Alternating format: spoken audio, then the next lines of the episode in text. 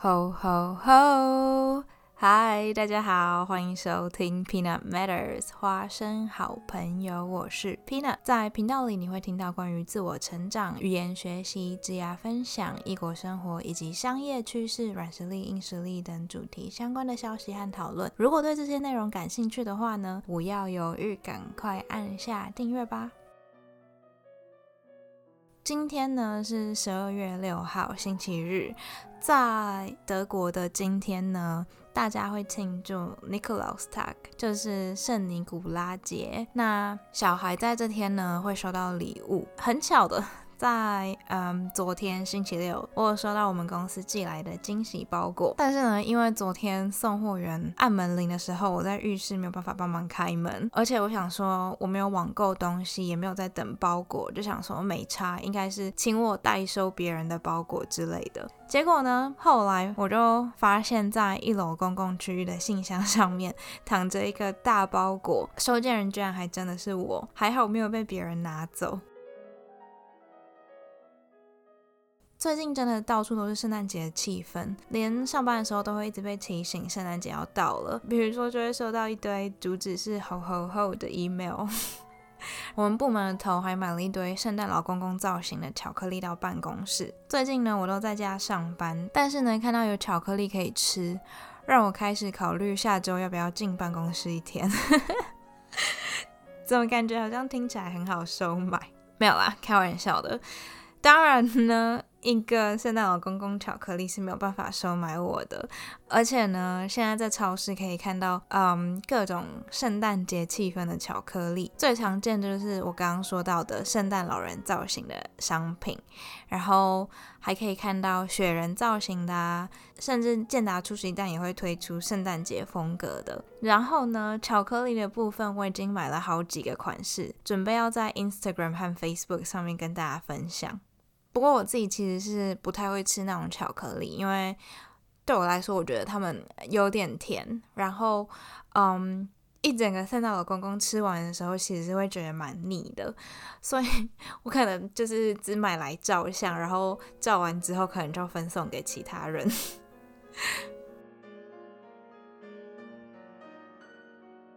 那这个一年一度圣诞节的热度，影片公司绝对也不能错过啊！像 Netflix，它也趁着圣诞节将近，又推出了好几部应景的影集。其中一部呢，就是在德国拍的迷你影集，叫做《我的疯狂圣诞》。它的德文片名是 Über Weihnachten，英文直翻的话就是 Over Christmas。Weihnachten 就是德国的圣诞节的意思。那中文的翻译《我的疯狂圣诞》已经有把剧情的部分考虑进去了，所以大家可以未看先猜。剧中的男主角 Bastian Collinger 这次的圣诞节很疯狂。然后这部迷你影集真的很迷你，它只有三集，非常短。在一个孤独度过的周晚上，就可以把它全部看完了。至少我自己是这样了。好，那关于这部片呢，首先我想要跟大家分享，作为一个住在德国五年以上的人呢，我觉得这部片镜头下的德国真不真实？那我个人的感觉是，跟《艾米丽在巴黎》做对比的话，这部片把德国和德国圣诞节其实呈现的还蛮真实的。不过，呃，我必须说，因为老城区就几乎都算是就是一个城市最漂亮的地方，因为它就是很古色古香，然后也都是那种石头路，所以嗯，老城区的镜头还蛮多的，并不是所有地方都长得跟老城区一样。但我觉得这部片它也没有刻意去挑只有漂亮的地方拍，我觉得大致宏观来看的话，拍的还蛮真实的。接下来呢，我想要跟大家讨论几个。剧中出现的德国日常生活场景，第一个呢，我想要跟大家分享的是德国的公车司机到底会不会等人？在德国坐公车呢，其实跟台湾差不多，公车有分很多不同的路线啊，然后也有固定的时刻表。如果想要搭公车的话，就是在某个站表定出发时间之前到站牌等就好了。不过呢，这边要注意的一个点就是，有些司机如果提早到，然后看到没有人的话，他们也不一定会停下来等。有可能会直接开走。所以如果想搭公车的话呢，我觉得比表定时间提早个五分钟到会比较保险一点。不然的话，公车司机走了，你就只能自己一个人痴痴的站在那边等下一班。然后尤其现在因为是冬天的关系，在外面又非常冷。应该没有什么人会想要站在冷风中等公车。不过现在如果是在市区搭的话，就比较好一点，因为现在很多地方呢也都有电子时刻表，你就可以知道说公车还没有来是因为晚到还是已经早走了。那说到公车司机到底会不会等人呢？这出剧里面是演说。男主角 Bastian 看到公车来了，然后因为他当时正在晃神，结果呢，他在车门关起的瞬间才冲到司机的前门，然后疯狂敲门，就是请司机开门。结果司机还是毫不留情的开走了。我觉得这个部分其实是要看司机，不过通常如果车子还没有开走的话，司机还是会再次开门让他上车。可能剧中的司机那天心情不好吧，我猜。不过呢，说真的，就是在德国还蛮常可以看到司机看到有人在奔跑的时候会等他们，只要没有迟到太久，他们通常都会稍微通融一下。我甚至还有看过公车已经开始开离站牌了，结果司机看到有一个人朝公车站牌冲刺，他也是又停下来让这个人上车，就还蛮有人情味的。然后，如果以后呢有朋友遇到司机好心等你上车的话，也记得不要忘记跟他们说一声 Danke。也就是德文的谢谢。那在德国搭公车需不需要举手或招手呢？通常是不用，只要司机看到站牌有人的话，他们一般来说都是会停下来的。第二个我想要分享的是德国的客服专线服务到底好不好？先说现实生活好了，我觉得百分之八十的情况应该是不会到太好。剧中就有演到。Bastian 他其实是有个歌手梦，但是因为他自己自信的问题，所以这个梦想还没有办法实现。所以呢，他就暂时在一间貌似是电脑相关公司的客服专线工作，就是做嗯客服专线接电话的服务。然后剧中就有演说，他在跟客人通话的时候，完全心不在焉，还一边跟同事聊天。他对电话另一头的人呢，也几乎都没有提出什么有帮助的建议。我觉得这个应该很多住德国的人都会有共鸣。我自己之前还遇过，在 Amazon 上买东西，通常你都可以追踪进度嘛。货运公司在货物送达的当天，也都通常会寄信先跟你说，当天大概在哪个时间区间会到。然后我当天呢，就整天在家里等，结果完全等不到一声电铃。晚上呢，我就到楼下信箱看，然后看的时候才发现。DHL 的送货员直接没有联系，就是没有按电铃，也没有打电话，就当做没有人在家，或者是我在猜他有可能是懒得上楼，但我们明明就有电梯，然后送货送货员就直接写一张单子说没有办法投递，然后请我自己到一个离我家超级遥远的 DHL 分店领货。好，结果时间就快转到我去到 DHL 分店的时候，我那次买了两个商品，其中一个呢我有顺利拿到，另一个呢他们找不到，就是他们在他们柜台后面的仓库找超久，最后呢柜台的人就给我一张写有他们客服电话的卡，然后就请我回家打电话给他们的客服询问。然后呢，我也就乖乖的被打发走了。结果呢，我那天打去客服的时候，接的人超级无敌凶，是一个德国大妈的声音。我当时就觉得非常的疑惑，因为明明是他们把东西寄丢，结果他们还反过来凶别人。我那天跟他讲超久，最后我就觉得完全没完没了，因为我讲什么，他就会一副。这个也没办法，然后那个也没办法的态度，就是你讲任何东西都会被他否决。最后呢，我就蛮生气的，我就直接挂电话了。毕竟我还是花我自己的电话钱打给他的。那天挂电话之后，我就觉得超级无敌浪费时间。所以我会建议，就是如果有遇到任何服务啊或是商品纠纷，尽量都要能当场解决就当场解决，不要想说还可以打给客服，因为很多情况呢，从客服那边都没有。办法得到一个让你开心的结果。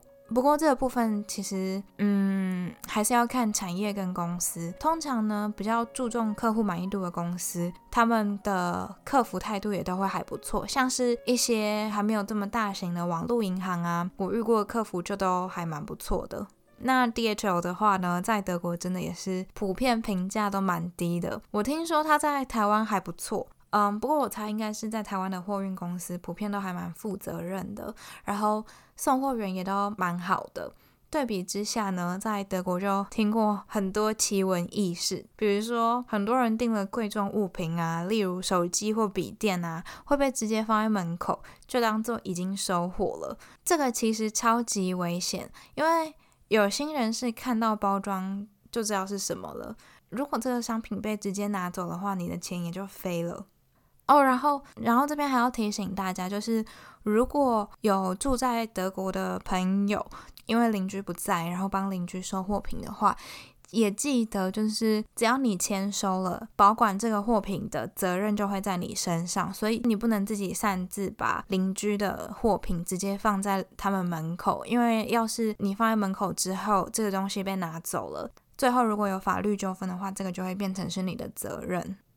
然后再一个小建议，就是如果是自己订了商品，现在货运公司通常在他们寄 email 跟你说预估大概什么时候会到的时候，也都会有一个选项，就是请你进去选说。如果你人不在的话，请送货员把商品放到哪里呀？我有试过，我觉得，嗯，如果你有留言或者是有选说，就是希望送货员可以把商品放在哪里，如果他们有看到的话，他们通常都会照做。所以我觉得，就是如果担心送货员没有把东西放到你想要的地方，或者是比如说像现在因为疫情的关系不想要有直接人对人的接触的话，你也可以留言跟送货员说，请他商品送到的时候把商品放在门口，然后按门铃。让你知道说他到了，然后就可以直接走了这样子。之前我是他们都有照做，所以我觉得其实也还不错。也是要看人啦，就是也不是所有的送货员都会把你的东西随便乱丢。好，然后第三个点呢，我想要讲 scooter。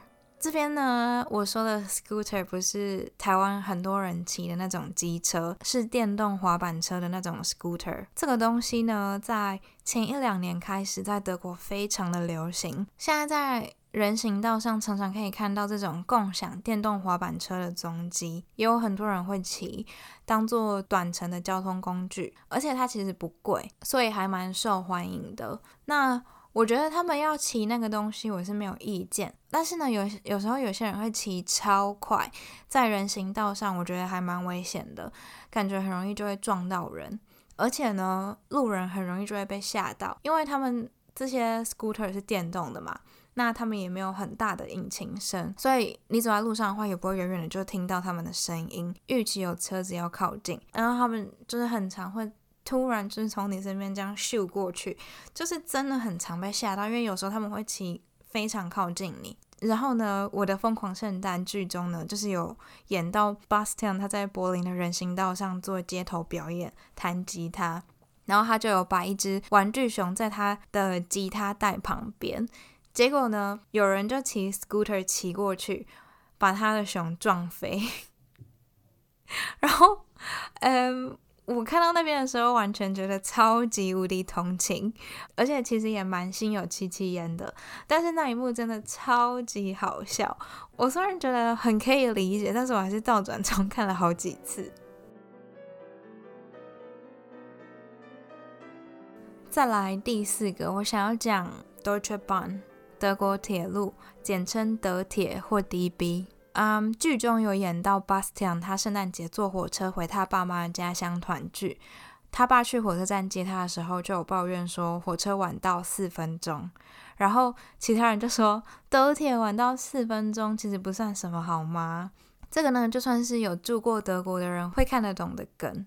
德铁呢是出了名的不准时，完全跟大家对德国人很准时的刻板印象相反。甚至德铁自己有时候也会用一些不准时的笑话来自嘲。他们不止一般的火车，连高铁 ECA 也都很常误点。嗯。其中一个原因呢，是因为他们铁路的基础建设其实发展的还蛮早的，所以很多铁路都还蛮老的。再来呢，就是他们的高铁跟一般的火车是用一样的铁轨，所以其他火车误点的话呢，就也很容易会连带影响到高铁。那如果你坐在高铁里面的话，嗯，他们。车上也会有电子看板。显示说预测抵达每个停靠站的时间，如果时间是显示成绿色，就代表是准点；然后如果显示成红色的话，就代表有误点。他们呢，如果是误点十五分钟以内的话，都还是会显示是绿色的，只有超过十五分钟才会变成红色。我每次看的时候都觉得超级好笑，就是自己的规则自己定。然后这边再给大家一个小撇步吗？就是呢。通常呢，如果火车误点太久的话，车上会有德铁工作人员发给乘客一人一个投诉信封。这个投诉信封上面就会有，就是你搭乘哪一班车啊，然后误点多久啊，等等等，然后还有一些你的个人资料。然后填好寄回去的话呢，就可以收到高铁误点的部分退款。退多少钱的话呢，就要看误点多久来决定。那这边如果有听众朋友遇到火车误点超过一个小时，但是没有拿到投诉信封的话呢，下车之后呢，记得可以去柜台找他们要。如果是要下小站，就是一些没有得铁服务柜台的小站，你也可以就是在车上找他们工作人员，然后跟他们要。再来呢，我想要分享食物的部分。德国人的圣诞节大餐，有看我的疯狂圣诞的人大概就会知道，他们盘子上的主菜是肉，通常是猪肉或牛肉，会配上大量的酱，然后呢，旁边还会放主食，通常都是马铃薯，搭配德国人超爱的 Sauerkraut 德式酸菜，可以是一般米白色的酸菜，或者是紫色的酸菜。剧中演的这个完全非常的贴切，这是很典型的德式餐点。去德国餐厅吃饭的话呢，大概菜单上会有百分之七十的餐点出餐的时候都会差不多长这个样子。嗯，可能肉的形式和酱的口味可能会有变化，然后马铃薯可能是煎的啊、煮的啊，或者是马铃薯沙拉。然后主食的部分也有可能换成德国人很爱，但是台湾人普遍不爱的 Knödel。Knödel 它就是一个貌似是充满了淀粉的球，然后不同的做法，它的长相跟口感也会不太一样。我之后可以在 Instagram 和 Facebook 上面跟大家分享照片，想要看的人可以去搜寻 Peanut Matters 的账号。顺带一提呢，既然讲到了。德语剧，我觉得近几年好的德语剧其实越来越多。之前都觉得德国拍的片很难看，连很多德国人都这么觉得。不过呢，最近在看德语剧的时候，发现进步很多哦。说到这个，我觉得。台剧最近也很多很好看的，不只是嗯剧情很有趣，演员演技也都很不错，完全是一个超级正向的发展，让我现在下班都有的看，很开心。不然疫情下班之后也都没有办法去 happy，就是至少呢下班之后有这些剧还可以陪伴我们度过漫漫长夜。不过我最近下班之后完全没有漫漫长夜，最近呢假期前还蛮常加班的，唉。好，回来这部剧，我觉得《我的疯狂圣诞》它的剧情还蛮好猜的。我自己觉得它的剧情也有点拔辣，不过呢，因为它是喜剧走向，所以呢，剧情的部分我就也不会对它太苛求。那我觉得它这部片其实还蛮推荐给想要学德语的人，因为呢，它里面有出现很多生活用语，对于想要让德语绘画进步的人，应该会很有帮助。另外呢，我觉得这出剧呈现的德国圣诞节还蛮真实的。想要了解的人呢，我还蛮推荐可以去看的。例如德国人过圣诞节一定要买的 Advent Calendar。降临日历，也有人会称它为倒数日历，因为呢，它的用途就是拿来倒数到圣诞节的日子。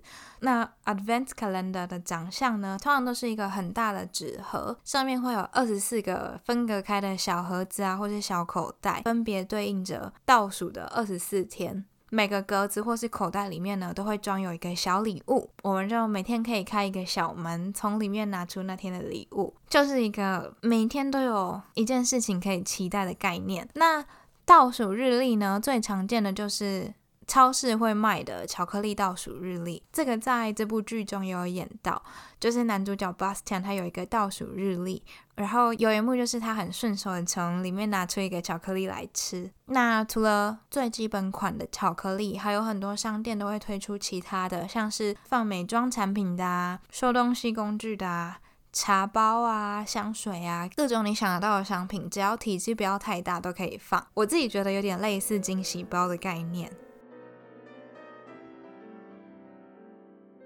在台湾的朋友可能会觉得，现在才十二月初，不是还要好几个礼拜才到圣诞节吗？但是呢，在欧美国家，圣诞节就是一个跟我们在台湾过农历年同等级的节日。他们大概从十一月开始就会出现各种圣诞商品啊、圣诞节的布置啊、圣诞树啊等等的。很多商品在圣诞节附近也都会换成圣诞节专属的包装。就是在欧洲，圣诞节到的时候，你绝对不会错过。就算你完全活在你自己的世界，然后你完全不看手机、不看电脑，然后不想要知道今天是几月几号，你。只要出门，你一定会知道圣诞节要到了，大概是这个氛围。那今年二零二零年的圣诞节呢，跟往年的不太一样，最主要的原因是新冠肺炎疫情的关系。对，没错，又是疫情。不知道在台湾的朋友会不会觉得我提到疫情的几率很高？因为我听说台湾现在大家其实没有特别在关心这方面的消息了。但是呢，因为这就是我们目前在欧洲生活的一部分，就是非常多人啊，还有生活中非常多的面向，其实都受到了很大的影响。例如说，很多在这边工作的人，今年的升迁或是加薪都有受到影响。还有很多人已经 quote 阿百超久，quote 阿百就是缩短工。时，然后薪水也会减少。不过，对于这些受到影响的人，德国政府会补助一些些钱，就是尽量呢把大家财务状况受到的影响降到最低。回到圣诞节，刚刚有说到，在德国圣诞节就类似台湾过年的概念嘛，都要跟家人团聚。那团聚的这个部分呢，其实今年没有太大的变动。政府的 lockdown 措施在圣诞节会放宽，不过呢，生活的部分还是会有点受到影响。例如呢，我有些同事，他们平常是比较喜欢到办公室上班，但是呢，他们会考虑到家里有老人啊，或是比较高危险族群的人，那他们就会大概就是从下礼拜开始，在放假回家之前的前十四天，完全在家工作，确保自己不会带病毒回家。那公司的部分呢，在这边大部分的公司通常都会举办 VinXfire，也就是圣诞派对，通常都是会提早一点，就是在大家去放假之前，和全公司一起庆祝一下这样子。那今年呢？因为疫情的关系，没有办法举办实体的圣诞派对或是圣诞晚会，有些公司就直接取消活动。那有些公司会不想要直接取消，他们就会想一些替代方案。这时候呢，就完全是考验公司创意的时候了。举我们公司为例好了，圣诞晚会呢，在我们公司往年都算蛮隆重的，就是通常公司会包下一个蛮高级的场地，然后。外包餐厅的厨师，让大家可以去吃东西啊，然后喝酒啊、跳舞等等的。像去年他们就包下了一个美术馆，就整个办的还蛮气派的。那今年呢，虽然无法举行实体的圣诞晚会。我还是蛮佩服那些在中央部门负责圣诞节筹划的同事们。他们今年呢弄了一个线上的 Advent Calendar，也就是我们刚刚介绍的倒数日历，只是线上版的。然后呢，我们每天登入公司的笔电的时候，它都会提醒我们要去开今天的门。那门里面是什么呢？就是他们每天都准备了一些有趣的内容，还有一些是同事自己拍的影片啊，或是和乐团录的歌曲呀。然后我记得其中一天点进去的时候，就一句话，他们就说。还没有进入圣诞节的氛围吗？赶快去听我们帮你们准备的圣诞节 playlist，然后就真的有一个 Spotify 连接，然后点进去的时候就会到我们公司的 playlist，然后上面就全部都是一些圣诞节相关的歌。然后我看到的时候，其实觉得还蛮好笑，就是是要我们边上班边听吗？这样子。嗯，反正就是一些会让人看了会心一笑的东西。我觉得从这里，我们其实也可以看到，就是倒数日历的确是在德国的圣诞节还蛮不可或缺的一个品相的。除了这个线上的倒数日历，嗯，今年晚会的部分，我们公司就改成了一个线上的圣诞秀。我开头的地方有跟大家讲到，就是公司有寄圣诞节包裹到每个员工的家里，里面呢出了一个邀请我们参加公司的耶诞秀的邀请函，然后一些小东西之外，还有一个长方体的包装，它还蛮重的，然后包装上面还写说。Vorsicht Glass，也就是请小心易碎物品的意思。然后它上面呢也贴了一个贴纸，说这是我们公司倒数日历的倒数第二个门。所以呢，我们其实是要等到圣诞秀的前一天才可以开。虽然这么说，我觉得应该很多同事会直接先打开。不过呢，我决定要当个乖宝宝，不要偷开。我猜有可能是红酒，可能是要让我们边看圣诞秀边喝。不过呢，这只是我不负责任的幻想。等我下礼拜开了之后再跟大家分享。然后他们今年在邀请卡上面是有建议我们把公司笔电接到电视荧幕，然后坐在沙发上面观赏。还说如果那天晚上有技术性的问题的话，可以打给 IT 部门。我完全为 IT 部门的同事感到非常的同情，也感到非常的 sorry。他们那天可能没有办法好好的观赏圣诞秀。我本来觉得线上晚会应该会蛮无聊的，因为没有食物可以吃，然后线上也不知道他们能做到什么程度。我当时就想说，会不会弄得跟平时线上 meeting 很像，所以就也没有抱太大的期待。但是昨天收到实体的邀请和礼物之后呢，我就变得还蛮期待他们会搞出什么花样的。如果他们办的很有趣的话，我再跟大家分享。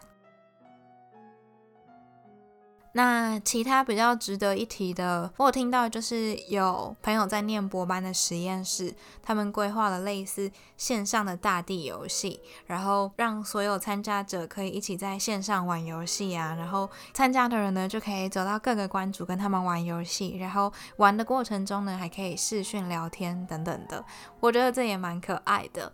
就让我想到，我记得之前还在当学生的时候，实验室的教授会请我们全部人去他家吃圣诞大餐。这是小实验室的情况。嗯，比较大的实验室啊，或者比较大的组别，他们就会有其他的办法，就是可能可以大家一起去餐厅啊，或是在学校的某个场地办活动。所以呢，圣诞晚会这个东西其实并不是只有嗯真的在公司上班的人专属的，这是学生也可以享受到的一个活动。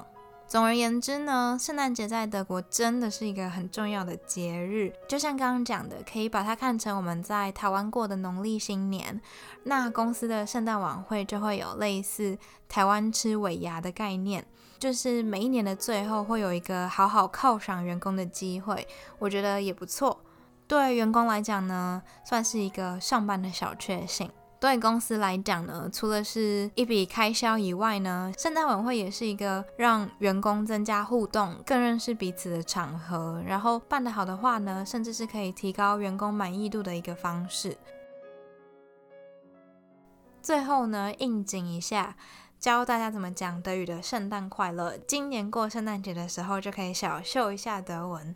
德国的圣诞快乐是 Frohe Weihnachten，Weihnachten 就是圣诞节。这句话呢，常常跟新年快乐一起讲，因为会说圣诞快乐的时候也都是年底了嘛。所以如果想要合并一起讲圣诞快乐，祝你有个美好的一年，怎么讲呢？Frohe Weihnachten und ein gutes neues Jahr。